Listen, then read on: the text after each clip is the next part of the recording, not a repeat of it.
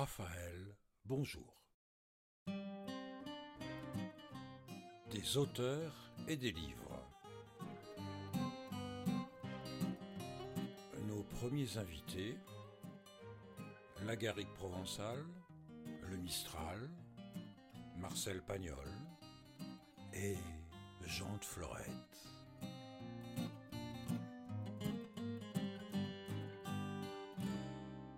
Dixième épisode. Massacan est mort, dit Pic-Bouffigue pensif. Ça, c'est extraordinaire. Tu vois ce que ça peut faire un coup de sang?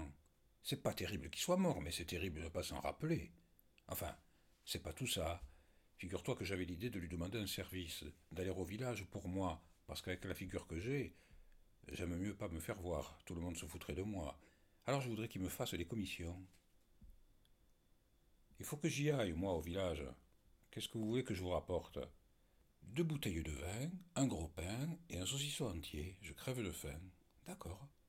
Tu es bien brave, dit Pique-Bouffigue. Voilà les sous.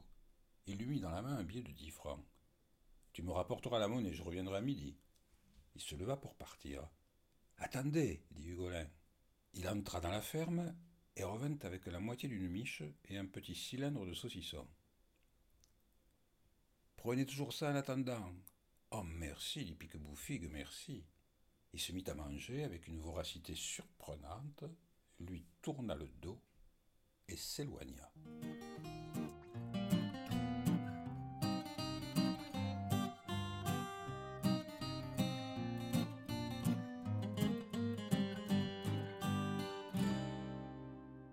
Le papé écouta le récit du Golin pinça les lèvres, hocha la tête plusieurs fois et dit Il le fait exprès. C'est pour qu'on ne se méfie pas de lui. Alors il joue le fada. Mais il est peut-être moins que nous. Ah, si tu le voyais, dit Hugolin. Justement, je veux le voir. Va vite faire ses commissions et après nous irons ensemble. Ils le trouvèrent assis sur le parapet à la terrasse du mât. Le papé, à tout hasard, portait son fusil à l'épaule. Pique-Bouffigue les reconnut fort bien, se jeta sur les bouteilles et voulut absolument trinquer avec eux. Il but coup sur coup quatre verres de vin et chanta d'une voix déchirante un vieux Noël provençal à la Cambo mi fa mau. Ils se retirèrent perplexes. Ah, mon idée, il est vraiment devenu fada, dit Hugolin. C'est possible, dit le papé, c'est possible. Un grand coup sur la tête, ça peut vous retourner le cerveau comme une crêpe. Alors, ça serait peut-être le moment de lui proposer encore les cinq mille francs. Ah non, s'écria le papé, s'il est vraiment fada, ça pourrait lui faire revenir la mémoire. Si c'est une comédie, ça ne vaut pas la peine de lui en parler. Méfiance. Et ne te promène plus tout seul sans ton fusil. Il a déjà tué un homme. Pour pas grand-chose. Il faudrait pas que tu sois le second et moi le troisième. Méfiance. À partir de ce jour-là, ils se tinrent sur leur garde, la barre à la porte, le fusil chargé à la tête du lit.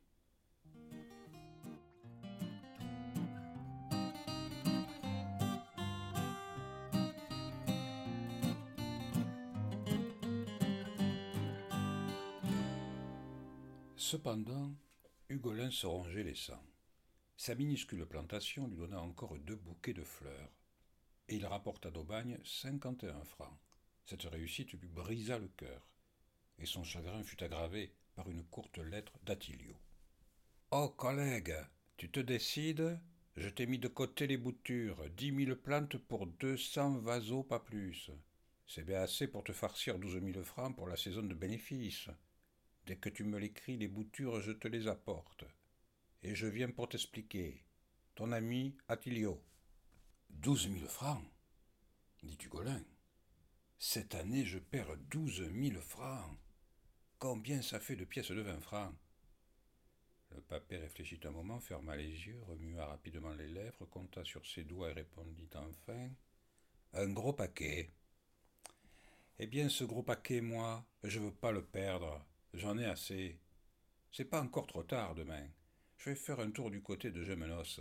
Je suis sûr de trouver à louer une bastide quelconque, un champ et de l'eau. Là-bas, on t'en donne quand tu veux. Et alors, là, nous commencerons les œillets. Le papé fronça les sourcils et ses yeux étincelèrent. Ça alors, t'es. J'aime mieux pas te répondre. Je vais t'expliquer. Le papé frappa violemment sur la table. Tais-toi ou alors parle d'autre chose.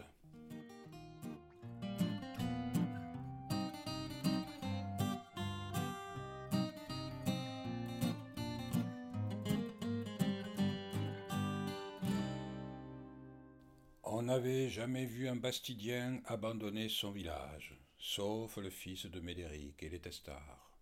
Le petit Médéric, on lui avait pardonné, parce qu'il avait fait les écoles et qu'il était devenu douanier à Marseille, profession tout à fait glorieuse, car le douanier porte un uniforme, et il a le droit de fouiller tout le monde, même un curé. Et de plus, rien ne l'empêche de dormir, ni la gelée, ni la sécheresse, ni la grêle, et tout ça finit par une retraite, les mains dans les poches. Il n'est pas possible de faire une si belle carrière en restant aux Bastides. Mais les testards, qui était allé piocher ailleurs une terre moins ingrate, avait ainsi diffamé le sol natal et trahi l'honneur du village. Quand on passait près des ruines de leur ferme, on crachait par terre.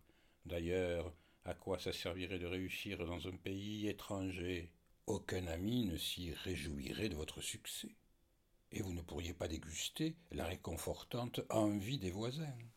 Et puis surtout les soubérants se considéraient un peu comme les seigneurs du village, les gardiens de ses traditions et de ses secrets. Hugolin ressentit la profonde indignation de ce silence, et il eut tout à coup honte d'avoir pensé à déserter. Et le plantier, dit le papé, ça ne serait pas possible au plantier c'était une lointaine petite grotte des collines, fermée par un mur de grosses pierres et dans laquelle on disait qu'un ermite avait longtemps vécu. Elle avait ensuite servi de bergerie, car une jolie source y coulait l'été comme l'hiver. Et bien sûr que j'y ai pensé, dit Hugolin. La source est belle, mais c'est à quatre cents mètres d'auteur. En hiver, il y a la gelée blanche tous les matins, et ça, ça, c'est la mort des œillets. Et puis surtout, n'oublie pas que c'est encore un bien de pique bouffigue. C'est vrai, dit le papé. Alors, il n'y a que le bassin. Essayons d'en faire un grand près de Massacan, au fond du vallon, avec des rigoles pour ramasser la pluie. Mais il faudrait savoir de quelle grandeur. Il a dit dix mille plantes. Demande-lui combien de litres par plante. Et puis aussi le prix des boutures. Moi, en ce moment, je ne peux pas écrire comme il faut parce que les douleurs m'ont gagné la main. Hugolin écrivit une longue lettre à Attilio, les doigts crispés sur le porte-plume et la langue entre les dents. Quelques jours plus tard, tandis qu'il taillait ses péchés, il vit monter le papé qui lui apportait une lettre arrivée au village. Elle venait d'Antibes, c'était la réponse. Ils allèrent s'asseoir sur la margelle du puits. Collègue, je t'ai pas répondu de suite parce que ma sœur s'est mariée avec Egidio, celui qui l'a chaspé tout le temps. Maintenant, c'est son droit. Pour les boutures, naturellement, que je t'en fais cadeau.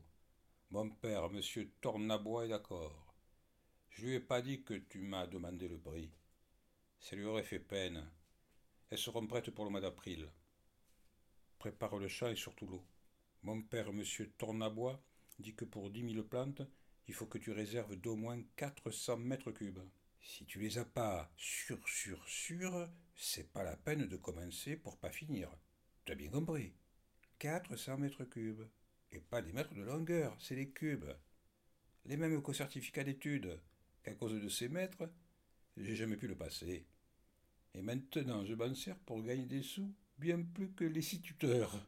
C'est ça la vie. Écris-moi encore mais fais un peu attention à ton orthographe. On n'y comprend rien. Il faut tout le temps deviner. Et je dis pas ça pour te vexer. Moi aussi, ça m'arrive de pas bien connaître un mot, comment ça s'écrit. Alors, à la place, j'en mets un autre. Ton ami Attilio. Ma sœur me dit que je te demande si tu parpelèges toujours. Mais cette plaisanterie amicale ne fit même pas sourire Hugolin. Quatre cents mètres, dit-il. J'ai peur que ça donne un bassin aussi grand que le port de Marseille. Mais non, ne t'effraie pas, fais le calcul et puis tu verras. Hugolin se gratta la tête perplexe. Le calcul, en réfléchissant bien, je saurais le faire, mais ce qui m'embrouille, c'est la virgule. On ne sait jamais où la mettre. Papé sourit et dit Moi, les virgules, je les connais. Ce soir, à dîner, je te donnerai la réponse. C'était Raphaël, des auteurs et des livres. Et pour connaître la suite de Jean de Florette, abonnez-vous au podcast. À la prochaine fois. Et durant le confinement, j'essaierai de vous apporter un peu de soleil provençal avec un épisode par jour.